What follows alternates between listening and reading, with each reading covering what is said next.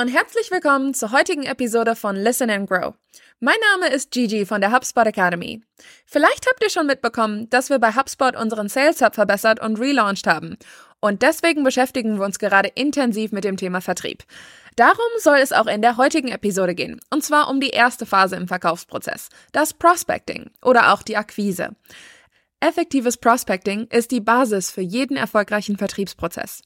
Es stellt sicher, dass die Leads, mit denen ihr kommuniziert, ein unmittelbares oder potenzielles Interesse an einer Lösung wie eure haben.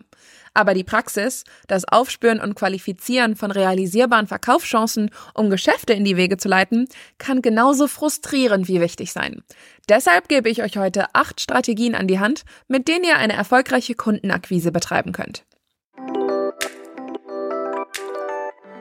Strategie 1. Warme Anrufe statt Cold Calling.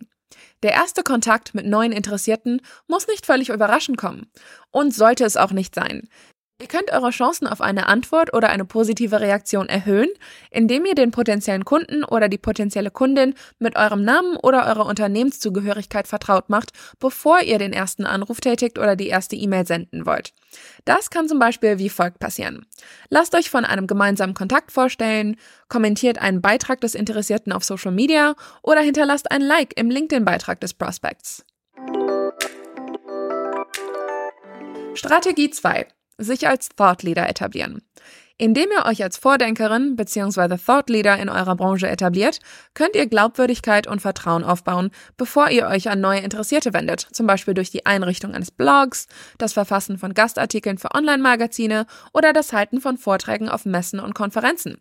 Dies hilft auch dabei, eure Leads vor dem ersten Kontakt mit eurem Namen vertraut zu machen, wie in Strategie 1.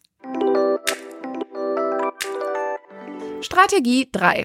Seid eine vertrauenswürdige Quelle. Um als Verkäufer bzw. Verkäuferin erfolgreich zu sein, müsst ihr mehr tun, als nur zu verkaufen. Tretet also nicht nur als Salesperson auf, sondern als Anbietende von Produkten oder Dienstleistungen, die Probleme lösen können. Das erhöht Chancen, von bestehenden Kunden und Kundinnen weiterempfohlen zu werden. Nutzt diese Empfehlungen, wenn es an der Zeit ist, sich neuen Interessierten vorzustellen. Wenn ihr für eure Kundschaft vor und nach dem Verkauf zu einer vertrauenswürdigen Quelle werdet, werden sie sich an eure Hilfe erinnern und bereit sein, euch im Gegenzug zu helfen, zum Beispiel durch Empfehlungen.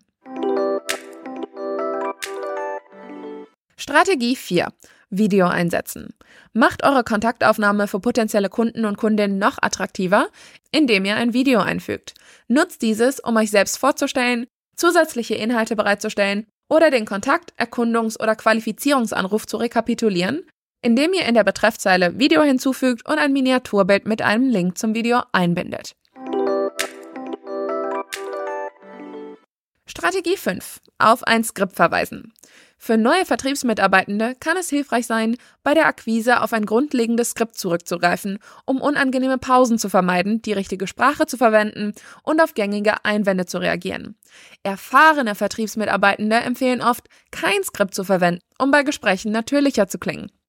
Manche verwenden jedoch trotzdem ein Skript, lassen es aber so wirken, als würden sie ein ungeskriptetes, natürliches Gespräch führen.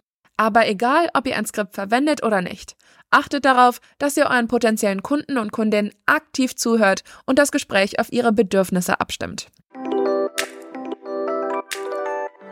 Strategie 6. Nicht verkaufen.